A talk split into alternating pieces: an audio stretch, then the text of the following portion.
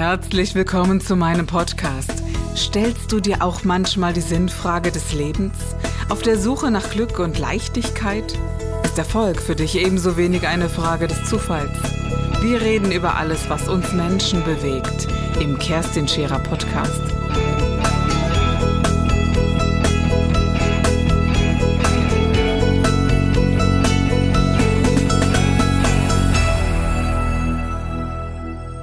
Hören Sie ein bisschen zu. Hören Sie ein bisschen genau zu und schauen ein bisschen genau hin. Und das meine ich nicht im körperlichen Sinne. Heute ist das eine ganz besondere Sendung, denn heute ist Jill Daimel bei mir. Gott sei Dank bist du da. Herzlich willkommen und schön, dass äh, du so offen bist, so wie ich dich jetzt in den letzten paar Minuten kennenlernen durfte.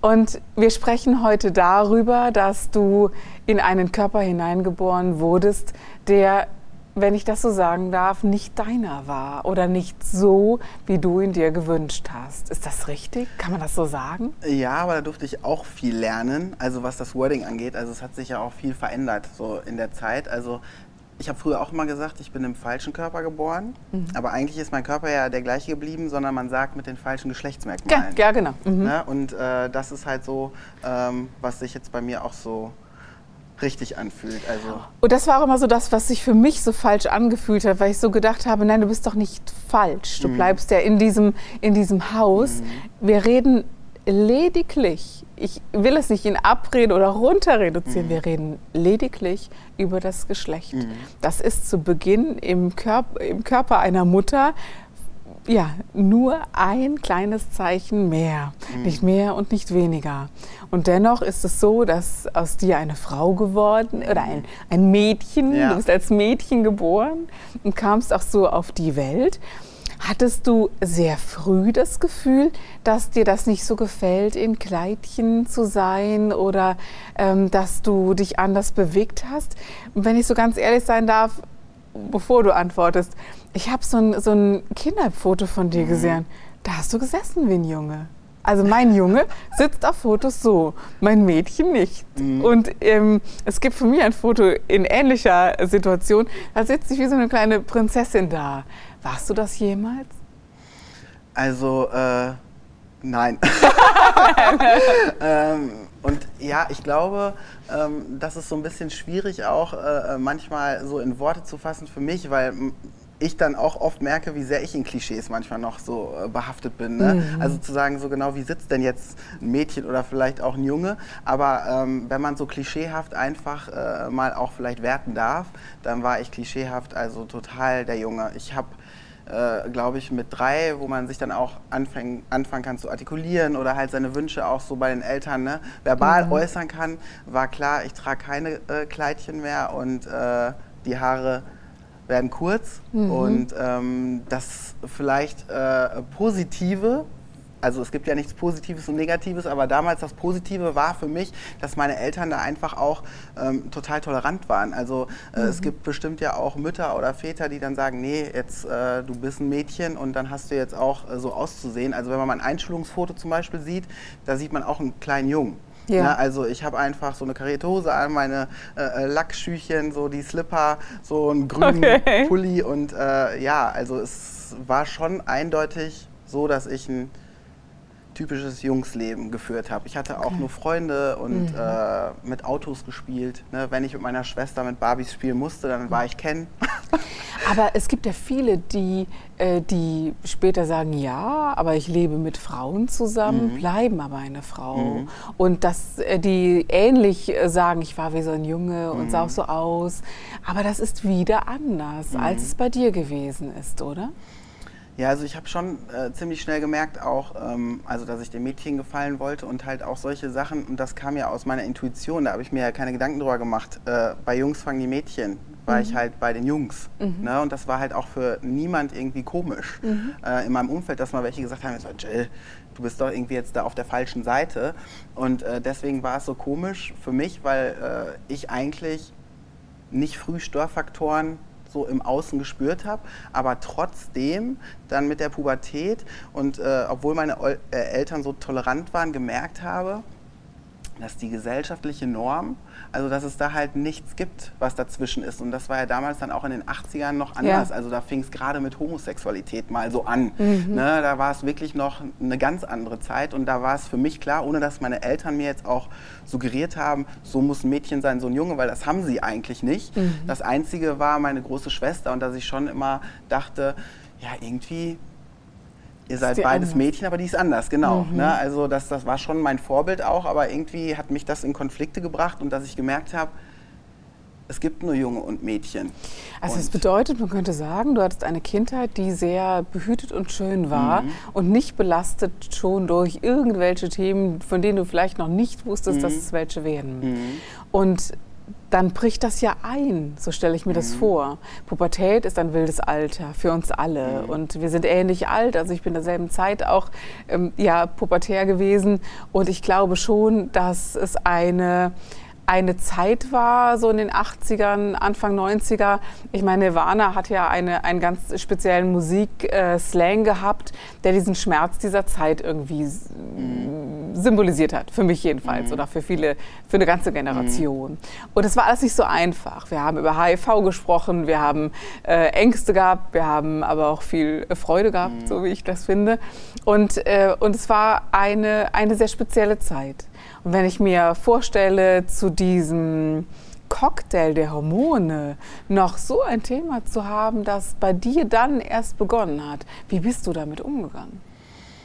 Ja, also erstmal äh, gefühlt gar nicht. Also ich habe das einfach versucht natürlich zur Seite zu schieben, aber das ist dann halt mit der Pubertät schwierig, weil einfach halt die Geschlechtsmerkmale sich ausprägen und ich sag mal, äh, das Störendste für mich dann auch wirklich die Brust war, weil es war klar, ich habe irgendwie äh, nur Badehosen an äh, beim Schwimmen und sowas und ich war halt äh, und konnte mich da auch einordnen, ohne jetzt äh, äh, das männliche Geschlechtsteil in der Hose zu haben. Mhm. Das hat mhm. ja auch noch keine Rolle so gespielt, aber dass ich halt gemerkt habe, so okay. Ähm, das willst du mal nicht, ne? So. Genau. Ja, ich habe okay. einfach gemerkt, mhm. meine Brust fing an zu wachsen und das war super unangenehm. Ja. Und äh, ich habe gemerkt, halt, da äh, machen auch meine Freunde, also ich hatte da auch nur Jungs als Freunde, also klar hatte ich auch Mädels im Freundeskreis, aber es war nicht meine Hauptbezugsperson. Mhm. Und dass ich gemerkt habe, okay, jetzt verändert sich auch was zwischen uns, weil mhm. es dann mhm. anfing, dass halt auch manchmal dann meine besten Freunde gefühlt ich glaube, sie haben es auch nicht wirklich, aber so sich in mich verliebt haben, weil es halt, ne, wir haben uns super verstanden. Ist ja klar. Also äh, äh, das ist ja völlig irritierend. Man ja. versteht sich gut. Besser geht es ja eigentlich genau, nicht, ja? Genau. Mhm. Und das, da fing das dann an, dass ich halt so, also da habe ich natürlich auch schon gemerkt, äh, äh Jungs sind es nicht. Also mhm. das wusste ich schon äh, okay. in mir drin. Also mhm. das war mir auch klar, aber ich habe halt trotzdem gedacht, Jill, der Prinz kommt noch. Also ich habe wirklich mhm. immer noch darauf gehofft und auch wirklich versucht, ganz fest dran zu glauben, okay. dass halt wirklich ich irgendwann aufwache und dann ist da dieser Mensch und dann auch ein Mann, ja, ja äußerlich und äh, ich verliebe mich. Es wäre gesellschaftlich der leichteste genau. Weg gewesen. Genau. Ja? Mhm. Und ich habe halt auch gedacht, ähm, weil wie gesagt, ich kannte noch nicht mal äh, jemand Homosexuellen in meinem Umfeld und so. Und da fing das gerade mit dem Internet zum Glück an, muss ich sagen. Mhm. Weil ähm, ich bin immer jemand, der äh, eh auch erstmal gerne Sachen mit sich ja. ausmacht. Und dann konnte ich halt im Internet äh, ähm, ja, mir mal Begrifflichkeiten suchen. Und mhm. dann äh, habe ich schon auch irgendwie natürlich Transsexualität schon mal gehört gehabt und dann konnte man halt lesen. Mhm. Und da da fing das dann halt an, ähm, dass ich gemerkt habe, okay, da finde ich mich wieder. Ne? Wollen wir vielleicht mal so die Begriffe ein mhm. bisschen klären? Also schwul ist für Menschen, die uns jetzt zu, zuhören, klar, ein mhm. Mann liebt einen Mann. Mhm. Und lesbisch ist, übrigens mag ich die zwei Worte nicht. Äh, das sind so harte Worte für etwas, mhm. was gefällt mir schon generell nicht. Aber das interessiert jetzt erstmal nicht. Ja? Äh, ist eine Frau, äh, lebt oder liebt Frauen. Mhm. Aber was bedeutet Transgender, wenn man mhm. das, also das Wort vielleicht mal so für unsere Zuschauer beschreiben könnte? Also halt wirklich mit den äh, falschen Geschlechtsmerkmalen geboren und sich dem gegenüberliegenden, also dem anderen Geschlecht äh, zugehörig fühlen. Ich hoffe, ich habe es richtig. Super, ich finde, ich finde, schon. Und das bedeutet aber noch lange nicht, dass alle ihr Geschlecht ändern lassen, mhm. sondern äh, beides ist möglich und man nennt das alles Transgender. Das habe auch ich richtig hoffentlich verstanden, weil es ist äh, weil, weil mir fällt das so schwer. Ich mag Kasten nicht mhm. und, diese, und ich mag diese Worte nicht. Mhm. Und, ähm, und auch Homosexualität, dann denke ich, was geht mich eigentlich die Sexualität eines anderen Menschen mhm. an? Gar nichts. Ja? Mhm. Ich frage ja auch nicht ein heterosexuelles Pärchen, äh, ob sie auf Sadomaso stehen oder mhm. nicht. Ja? Also es sind so Dinge, die, die das widerstrebt mir, also das, das widerspricht mir so sehr, dass ich schon denke, ähm, ich finde es anmaßend, so darüber zu sprechen. Mhm. Weil es, es hört sich in jeder Form hart und abwertend an. Aber es ist eine sehr subjektive Meinung von mhm. mir wahrscheinlich, ja. Ja, also ich muss sagen, ich habe mich vielleicht auch schon dran gewöhnt. Ne? Und ich muss sagen, ich finde es mittlerweile gut, auch ähm, wo ich mich früher von angegriffen gefühlt habe, halt äh, irgendwelche Fragen vielleicht, ja, wie sieht das denn aus oder so, wo man sich halt auch dachte, das fragst ja jetzt mhm. niemand anderen, aber ich habe halt gemerkt und ich glaube, das ist das Wichtige, die Haltung dahinter. Ob das mhm. jetzt wirklich Interesse ist, weil natürlich ist das spannend. Also das würde mich auch interessieren. Doch, das ne? gebe ich ehrlich so? zu. Also ich bin auch neugierig. Mhm. Ich weiß das, habe das auch noch nicht verstanden. Mhm. Und ähm, ich war im früheren äh, Leben beruflich Physiotherapeutin und natürlich interessiert es mich, wie ist das mechanisch möglich mhm. und mhm. wie, wer operiert das und mhm. aus welchen Anteilen des Körpers äh, ja, kann man das umgestalten? Und ist es, also das sind so tausend Fragen, ja, wo, wir, wo, wo ich so dachte, okay, ist es leichter zum Mann als Frau zu werden, als, als Frau zu Mann? Was verliert man am körperlichen Empfinden? Wie ist die, äh, Sensum, äh, die Sensibilität, mhm. die Sensomotorik? Und, äh, klar, also das würde ich tatsächlich gerne mit dir besprechen, weil... Die nachfolgenden ja. Sendungen verschieben sich um drei Tage. drei Tage, genau. Aber warum? Ähm, es gibt nicht wenige Menschen, die mir schreiben und die sagen, also auch junge Menschen, 14, mhm. 15 Jahre alt, die sagen, Kerstin, ich schwöre bei Gott, ich bin im falschen Körper. Kannst du das wegmachen? Mhm. Kann man das ändern? Denn ich, ich würde es gern leicht haben im Leben und ich habe echt Angst, das andere zu leben. Ich kann es meinen Eltern nicht sagen. Mhm. Oder ich bekomme Briefe von Müttern, die sagen, Kerstin, ich verliere mein, mein Mädchen. Mhm. Die sagen, ich verliere mein Kind. Ich weiß, ich kriege ein neues, aber es ist für, für mich vielleicht nicht dasselbe. Mhm. Und das sind so Riesenthemen, die, ja, wo, wo sich für mich so Fragen gestellt haben. Und mein Bild von einem Menschen ist, dass wir viele Anteile haben. Wir haben den Körper, wir haben die Seele, wir haben die Psyche, wir haben unseren Geist, mhm. wo wir denken können. Wir haben das Ego, das äh, sehr herausplatzt. Und ich glaube eben daran, dass, äh, dass dieser Anteil der Seele jener ist, der dich ausmacht, dass du so bist, wie du bist. Und damit hat es sich für mich erst einmal. Aber was, was ist mit dir passiert in diesen Jahren, bist du und, und auch welches, also wirklich, es hat mich sehr berührt, als ich deine Geschichte gelesen habe. Was musst du ein Leid erlebt haben in dir, dass du das alles auf dich genommen hast? Das ist ja nicht easy, ne? Zu sagen, ich nehme jetzt Hormone, ich ähm, gehe das Risiko ein, die diese Operation mit sich bringen. Ja. Also da sind wir eigentlich fast schon fast im nächsten Thema. Also äh, mittlerweile bin ich ja sehr dankbar dafür, dass ich diesen Weg hatte. Also mittlerweile, deswegen ähm, sage ich auch mal, ich habe das geschafft. Jeder kann alles schaffen, weil ich dazu oder dadurch zu meiner Passion gefunden habe und ähm, halt einfach auch sehr früh schon gelernt habe, mich mit dem Tod auseinanderzusetzen. Und das ist auch was, was ich heutzutage versuche in die Welt zu bringen, dass der Tod eigentlich genauso toll ist wie eine Geburt.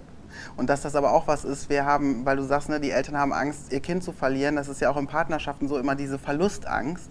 Und ähm, dass das halt eigentlich für mich dann ganz früh der Tod was Tolles war. Also das hört sich vielleicht jetzt auch blöd an, aber ähm, dass ich halt dachte, das ist meine Versicherung. Also wenn ich nicht mehr kann, dann kann ich immer noch gehen. Und das war auch, das war eine Zeit lang auch echt verzweifelnd ein bisschen. Aber das, ähm, ich habe mich dann wirklich auch mit dem Freitod viel beschäftigt und so Bücher gelesen. Ähm, das war wirklich für mich gefühlt eine Erlösung, aber gar nicht so in diesem dramatischen Sinne, wie mhm. man sich das vorstellt, sondern wirklich, dass ich dachte, okay, du gehst jetzt Schritt für Schritt, weil wie gesagt, das ist wirklich so ein Berg, der vor einem ja. steht und man denkt sich, ob bürokratisch, das war für mich eh schon schlimm, so Bürokratiesachen, ähm, die da eigentlich fast schlimmer sind äh, als die ganzen medizinischen Dinge. Aber dann halt auch die medizinischen Dinge und halt einfach auch so wirklich, was tue ich meinen Eltern an? Ähm, ich äh, bin Skandal, also ich bin so falsch, dass ich aber dann auch dachte, ich mache das gefühlt, weil ich auch meine Eltern und meine Familie eigentlich nicht verletzen wollte. Weil ich dachte, wenn mhm. du dich jetzt umbringst, was für mich halt, wie gesagt, wirklich in dem Moment, ähm, ja, befreiend genau. gewesen wäre, dann hätte ich gedacht, oh Gott, was tust du deinen Eltern an? Das ist noch schlimmer als das. Aber Jill, wa ja. was mir auffällt oder was ich so denke, ist, du hast einen entscheidenden äh, Punkt geändert. Du warst kein Opfer. Mhm. Also das, was, was, viele, äh, was viele hineinfallen, dass sie sagen, ich, äh, also sie fühlen sich als Opfer. Äh, eben, wie wir irgendwann mal so gesagt haben, im falschen Körper mhm. sein. Hört sich an, ich bin Opfer. Mhm. Aber du hast gesagt, okay, es ist so, wie es ist und du gehst es an. Und, äh, und genau, also der Freitod wäre die schlechtere Wahl gewesen. Mhm. Ich glaube, dass es sowieso bei Freitod häufig darum geht, dass Menschen sagen, ich will nicht nicht mehr leben, sondern ich will so nicht mehr leben. Mhm. Egal, äh, um welches Thema es sich mhm. handelt. Aber ich glaube, dass wir 80 Prozent weniger Suizid hätten, wenn man sagen könnte, wir ändern einfach dein Leben. Mhm. Ja? Total. Und ja. das war halt auch, wie gesagt, für mich dann so, dass ich dachte, okay, ich gehe Schritt für Schritt diesen Weg. Und ich war schon sehr Opfer, muss ich sagen. Ja. Also ich kann das nur, glaube ich, retroperspektiv so mit diesem Sinn, den ich jetzt dadurch einfach erlangt habe oder sehe, diese Superheldenreise, mhm. ähm, manchmal vielleicht gar nicht mehr so dramatisch wiedergeben, weil ähm, ja, das das größte Geschenk im Nachhinein für mich war. Ne? Also mhm. wirklich mich so früh mit Themen auseinandersetzen zu müssen, noch zusätzlich zur Pubertät, sage ich jetzt mal. Krass, ja, wirklich, die haben ja. mich halt ja. einfach zum Kern von mir gebracht und ja, mhm. genau. Dann hat man die Entscheidung, ob man halt zerbricht oder ob man äh, daraus was Neues entstehen lässt. Ja. Und ähm, das war halt, wie gesagt, Schritt für Schritt dann für mich, dass ich gesagt habe, okay, Jill, zurück geht immer noch. Ne? Mhm. Und dass ich dann wirklich gedacht habe, jetzt machst du den nächsten Schritt und äh, natürlich auch viel Hilfe hatte äh, von meiner damaligen Freundin und auch von meinen Eltern. Die haben dann viele Telefonate für mich gemacht, weil... Vielleicht fangen wir ja, mal kurz an. Mit wem hast du zuerst gesprochen? Darüber? Mit meiner Schwester. Mhm. mhm. Also meine Schwester ist drei Jahre älter ja. und äh, das ist halt auch so der engste Mensch eigentlich mhm. für mich. Und ähm, irgendwann war das halt auch so, ich konnte es nicht mehr unterdrücken. Also ich habe nicht mir vorgenommen, so morgen sprichst du jetzt mit deiner Schwester oder so, sondern es war dann wirklich so irgendwann, dass äh, äh jede Zelle meines Körpers einfach voll Traurigkeit war mhm. und dass ich einfach, wenn mich schon jemand gefragt hat, Unche, wie geht's dir? Dann ist es schon aus mir rausgesprudelt. Also mhm. ich konnte, wie gesagt, das nicht mehr aufrechthalten, diese mhm. Maske und diese mhm. Maskerade. Und äh, oft war das auch so, am Anfang war ich noch mehr besser drauf nach außen, je schlechter es mir ging, um halt auch die Balance zu halten. Aber irgendwann hat es mich halt, wie gesagt, dann mehr zerrissen. Mhm. Und äh, dann habe ich halt irgendwann, ich glaube, das war Geburtstag von meiner Mama, da war ich, glaube ich, 16. Da hatte ich dann auch irgendwie mit einem Sekt angestoßen und dann ähm, abends vor meiner Schwester. habe ich gesagt, Sina, ich muss dir was sagen. Und dann bin ich wirklich auch, ich konnte gar nicht sprechen. Also es war wirklich, da war es dramatisch, weil das war wie so ein ja, fast hyperventilieren. Also das ist alles aus ja, mir raus. Was da ja auch, ich meine, guck mal, wie viel Druck sich mhm. anstaubt, alles. Also wir neigen ja wirklich dazu, entweder muss man darüber sprechen mhm. oder wir unterdrücken das. Mhm. Und was platzt da mhm. auf, wenn, wenn über Jahre mhm. ähm, sich nicht zugestehen, nicht ehrlich sein mit sich selbst sein dürfen oder, oder, oder, was dann Druck entsteht. Mhm. Das ist, glaube ich, so das, was ich so meinte. Und mh, mm, als ich so erzählte, dass äh, du in meine Sendung kommst, dann, also ich habe wirklich so, mein, mein Umfeld ist mhm. halt da so sehr, äh, wirklich, die kamen, drei Menschen kamen sofort die Tränen, boah, was hat der hinter sich, ja? Wo ich denke, ja, ja, genau. Also das äh, glaube ich irgendwie auch. Und, ähm, und ist das, könnten wir es den Menschen, die noch nicht so weit sind wie du, es den Menschen nicht ein bisschen leichter machen, ähm, wenn man Eltern vielleicht dafür sensibilisiert, zu sagen, hast du es geschafft, zu deinem Kind eine Offenheit zu haben, dass es dir, dass es dir so etwas sagen darf? Das war der Gib dich ganz Podcast mit Kerstin Scherer. Wenn du mehr über mich erfahren möchtest, dann gehe auf meine Website www.kerstinscherer.com oder besuche mich ganz einfach bei Instagram Co. Du interessierst dich für bestimmte Themen, die du jetzt noch nicht gefunden hast? Dann schreibe uns eine E-Mail an info@kerstinscherer.com. Wir freuen uns auf dich.